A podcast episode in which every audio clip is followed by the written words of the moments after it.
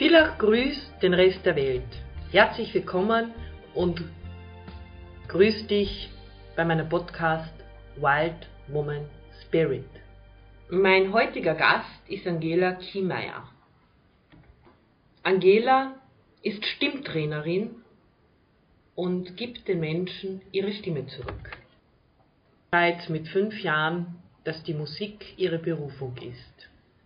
In unserem Interview erzählt sie von ihrem Werdegang, von ihrem Traum, ihrem Musical und was die Stimme mit dem Selbstbewusstsein zu tun hat. Sei gespannt und freue dich auf ein hochinteressantes Gespräch. Herzlich willkommen, liebe Angela, und es freut mich sehr, dich in meinem Podcast Wild Woman Spirit begrüßen zu dürfen. Ja, hallo liebe Lucia, danke für die Einladung. Ich bin schon ganz gespannt, was mich erwartet. Du bist Stimmtrainerin und magst du ein bisschen mal so erzählen, was du machst und was das Besondere ist, was du machst? Ja, voll gern. Äh, ich bin Stimmtrainerin, richtig. Ich komme aus dem Gesang und aus dem Komponieren. Mein letztes Projekt war, ein ganzes Musical zu komponieren, das wir dann hoffentlich, oder das ich dann hoffentlich aufführen darf, wenn wir wieder dürfen. Und äh, ja, das Besondere ist, ich kümmere mich um Menschen, die ihre Stimme wo an der Stimme irgendwas nicht so ganz stimmig ist. Ich helfe Menschen, ihren Stimmklang zu finden, ihren stimmigen Stimmklang zu finden.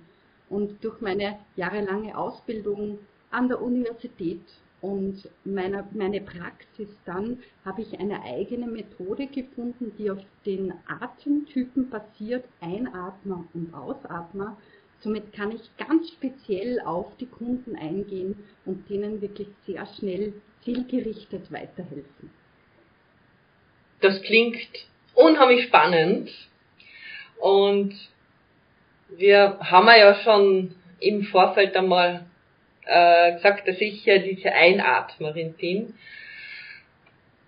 Glaubst du, wenn man jetzt an speziell zu Frauen gehen, dass Frauen ihre, mit ihrer Stimme was bewirken können. Ich meine das jetzt an so, wenn es jetzt an, wenn eine Frau lernt, ihre Stimme richtig einzusetzen, dass sie dann selbstbewusster wird. Ja, auf jeden Fall. Eine, wenn ich meine Stimme mag, wenn ich meine Stimme liebe, bin ich ja automatisch selbstbewusster. Und wenn ich genau weiß, okay, wie setze ich meine Stimme ein, dass ich vielleicht auch vom Gegenüber, egal ob Mann oder Frau, das bekomme, was ich möchte, dann bekomme ich Stärke und Selbstbewusstsein. Vor allem arbeite ich ja sehr an der Haltung, an der Ausstrahlung, am Auftreten und schon alleine so eine kleine Änderung und eine wie soll ich sagen, also eine, ich helfe natürlich oder ich schaue mir dann auch an, sind da vielleicht irgendwie kleine Glaubenssätze, die man einem gesagt hat, zum Beispiel, du kannst nicht singen oder du sollst, du, du hast eine zu singende Stimme, dann braucht man sich nicht mehr. Ja? Und äh, dann, dann verkriecht man sich in sich und dann wird man doch immer kleiner. Und wenn man aber das die positive Bestärkung bekommt, wird man immer größer und stimmiger. Und man traut sich dann auch zu sagen, wenn, wenn wirklich was zu sagen ist. Weil man einfach mehr überzeugt ist von sich. Und die Bestätigung bekommen hat, dass es okay ist, wie man selber ist. Also das mit den Glaubenssätzen ist unheimlich spannend. Also ich beschäftige mich ja schon selber seit vielen, vielen Jahren mit dem Unterbewusstsein und auch mit den Glaubenssätzen.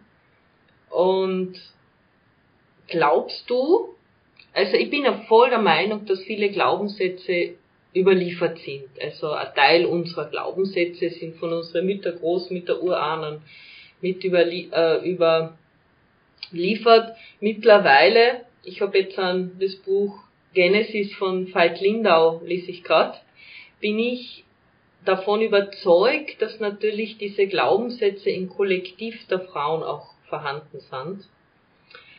Ähm, meinst du, dass das da ein Zusammenhang mit der Stimme gibt, wenn man das so nebeneinander äh, äh, tut?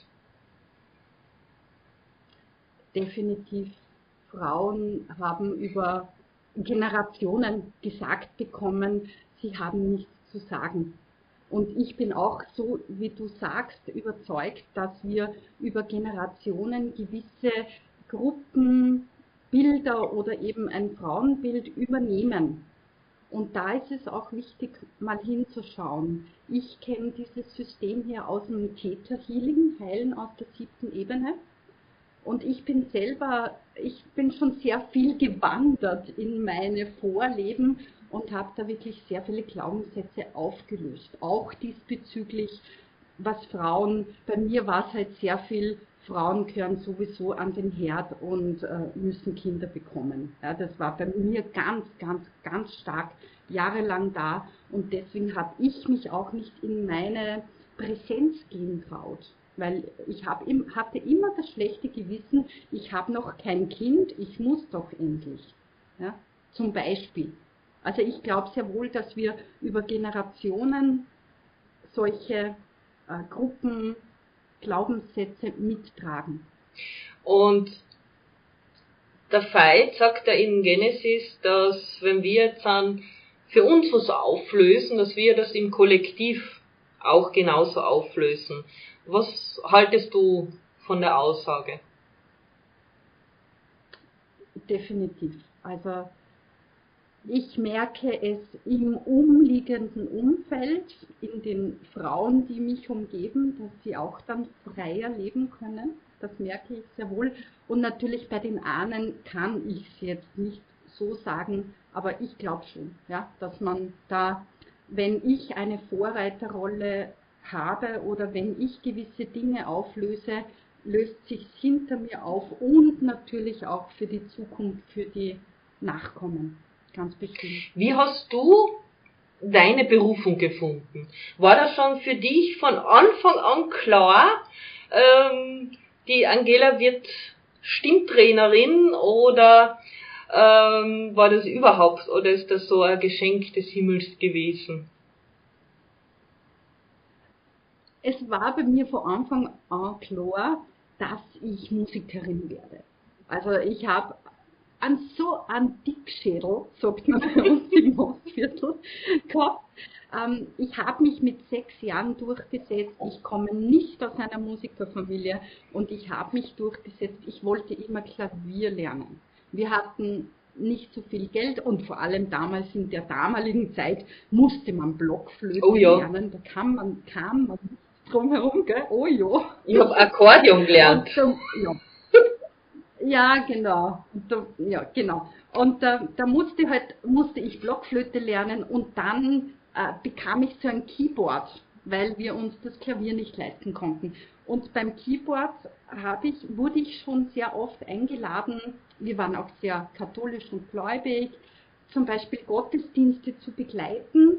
Und mein erster Auftritt war total krass mit zehn Jahren habe ich eine Weihnachtsfeier alleine gestaltet bei den, also, ähm, bei den Behinderten in so einer Tagesstätte bei den Behinderten. Also da habe ich Weihnachtslieder gesungen und mich selber begleitet mit zehn Jahren. Schön. Also man merkt da schon, ich habe so irgendwie dieses Sängergehen das ist schon in mir gesessen. Ich habe dann auch während der Schule in fünf Chören gleichzeitig gesungen. Ich bin jeden Abend in eine andere Chorprobe gefahren und habe dann mit 15 Kirchenorgel studiert. Und da war dann auch Gesang dabei. Also das war so irgendwie dann mein Weg Richtung Musik und mit zwölf bekam ich dann wirklich das Klavier, weil der Kirchenorgellehrer gesagt hat, sie darf nicht mehr Keyboard spielen, sie muss Klavier spielen. Und so kam es so zum, zum Singen, kann man sagen. Und ich habe dann aber während dem Gesangsstudium auch Pädagogik studiert und durch das kam ich dann natürlich ins Unterrichten und nach meinem Studium hat dann ein Kollege von mir, weil ich halt Gesang unterrichtet habe, gesagt, geh, du kannst das doch für Lehrer anbieten, dass sie besser und länger sprechen können. Da habe ich gesagt, ja klar, kann ich das? Und da war der Grundstein gelegt, da war ich schon mit meinem Partner, mit meinem jetzigen Partner zusammen. Da haben wir dann Stimmbaum gegründet und das war 2008.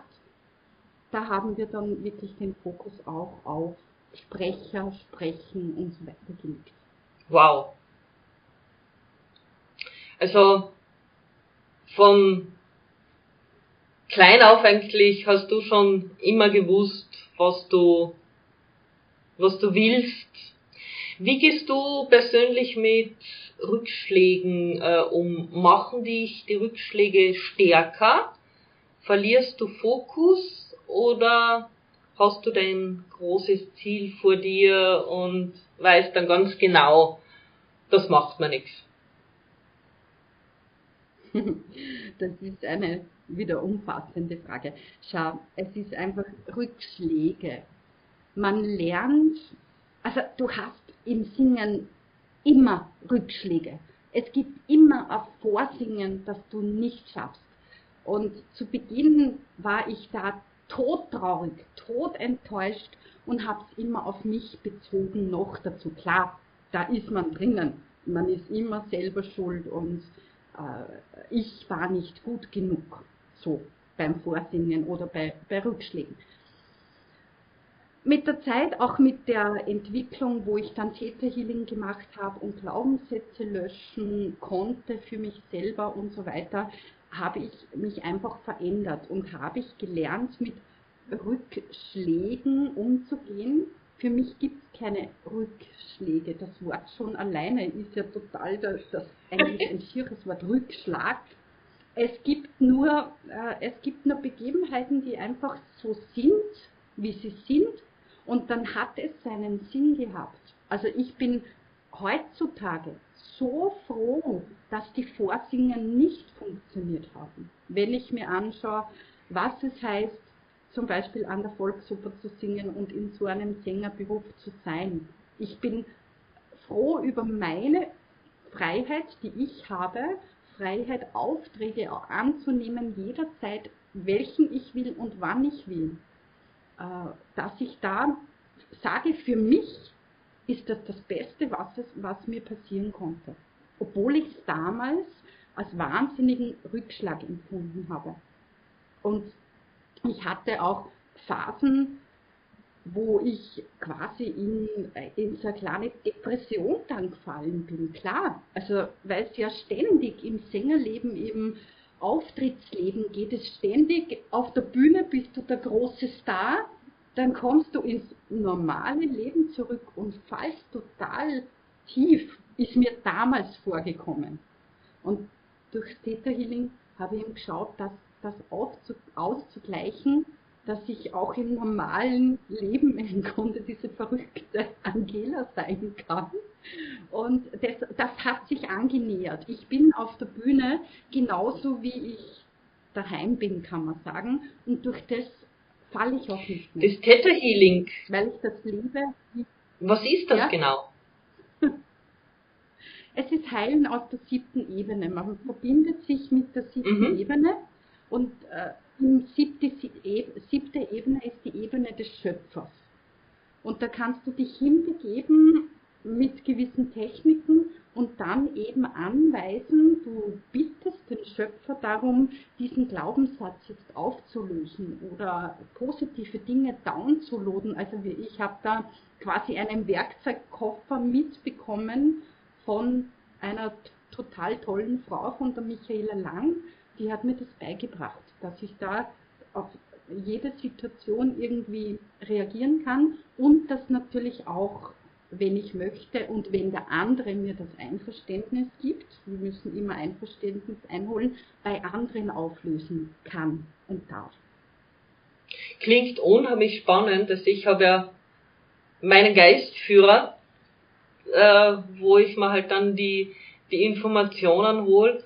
Ich glaube, da hat jeder so sein Werkzeug. Ähm, glaubst du an Energien und glaubst du an Schicksal? ähm, an Energien und an Schicksal. Kennst du Karma der Liebe und Gesche Michael Roach? Nein. Wenn du das Buch noch nicht kennst, dann hast du jetzt einen Buchtipp von mir. In Karma der Liebe geht es darum, dass man äh, eigentlich für jede Aktion, die dich erwartet im Leben, vorher einen Samen gesät hat. Und da kann man dann nachdenken, warum dieses Schicksal gerade eintritt, wo ich selber hervorgerufen habe, dass mir das Positive genauso wie Negative jetzt passiert. Das kann ich zu 100% bejahen. Also, so, mit dem beschäftige ich mich ja persönlich schon so lang.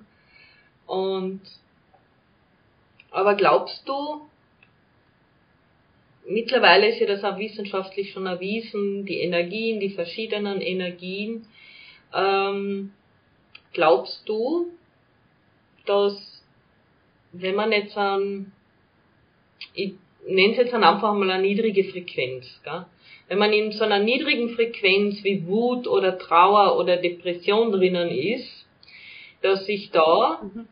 die Stimme vom Körper abspalten kann dass du im Grunde depressiv bist und keiner merkt, weil du so eine feste Stimme hast. Wie kann das zusammenspielen, dass sich die Stimme vom Körper, ich sag's einmal, abspaltet? Du meinst jetzt wirklich äh, der Sound der Stimme? Der Sound der Stimme, ja. Dass ich im Grunde stark klinge, obwohl ich innen drin gerade eine Depression durchmache oder so. Du, ich glaube, dass das sehr wohl möglich ist und dass das so eine Art Schützer, Beschützerinstinkt oder sowas ist, dass man da wirklich sagt, okay, nach außen hin bin ich stark und da ist die Stimme beinhart und ich zeige nicht und nach innen drinnen mh, hm, muss man dann nachschauen, was dahinter ist. Und zu dem vorher, was du gesagt hast, mit wenn ich in einen negativen Spirale drinnen bin, wenn ich eher in Wut verfalle immer wieder oder in ja, schlechte Gedanken. Ich glaube schon daran, wenn man sich da zu viel aufhält, dass es immer mehr wird. Und wenn ich aber sage, okay, ich Wut, äh, in meinem Leben gibt es fast keine Wut. Also ich schaue ich schau auch drauf, dass ich diese keine Wut, wozu, wozu wütend sein auf mich oder auf jemand anderes. Da sollte ich ihm doch sagen, dass er mich zum Beispiel gerade verletzt hat, wenn ich wütend werden muss, werden muss. Natürlich, wenn irgendwas Blödes passiert. Ja, klar. Aber je mehr man sich auf diese, du hast es niedrigere Frequenzen genannt. Ja. Ich finde auch, ja, je mehr man sich in diese Frequenzen begibt, desto mehr zieht man diese Frequenzen an. Und das ist so meine Philosophie.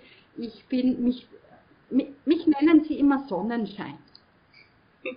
Und wenn du, wenn du in gewisse Kreise kommst, wo sie nicht gewohnt sind, dass du immer strahlst, dass du immer lächelst, dass du immer gut drauf bist, dann dann kann es passieren, also mir ist passiert, ich habe mich so runtergeschraubt, ich habe dieses Fröhliche total verloren gehabt, jahrelang, weil ich in einer Gesellschaft oder weil ich auch in einer Arbeit war, wo ständig nur missgelaunt und ständig nur auf schlechte Dinge herumgeritten wurde. Und sie haben zu mir gesagt, wieso grinst du schon wieder, geht's dir leicht so gut? Und da hörst auf zu lächeln. Ja. Und jetzt lächle ich und ich lasse mich nicht mehr davon abbringen, weil ich auch der Überzeugung bin, dass warum was Schönes und je mehr wir strahlen, desto mehr verteilt, verteilt sich diese positive Energie in der Welt. Auf jeden Fall. Da bin ich vollkommen bei dir. Was mich noch brennend interessiert, hast du, sagen wir mal, deine, ich sag's ganz schlicht einmal, diese Schattenthemen, diese negativen Emotionen, wie sie genannt werden, hast du die in dein Leben integriert? Ganz bewusst? Oder sagst du, ich brauche das einfach nicht? Hm.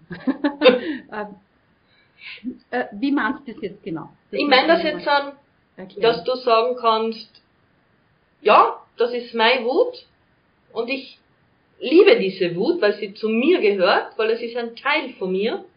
Aber ich nehme aus dieser Wut meine Kraft, um nach vorne zu gehen. Was, wie man? Wut hat eine enorme mhm. Kraft in sich. Und wenn ich die jetzt am wegschiebe, ja. dann schiebe ich sie halt einfach weg, nicht?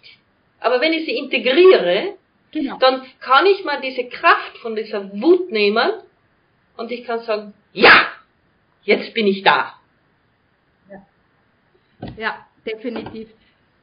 Wie gesagt, wenn, wenn so Situationen sind, wo ich wirklich äh, in die Wut gerate, dann hat ja das meistens irgendwas äh, zu tun, dass ich eben verletzt wurde oder etwas echt ungerecht finde jetzt mir gegenüber.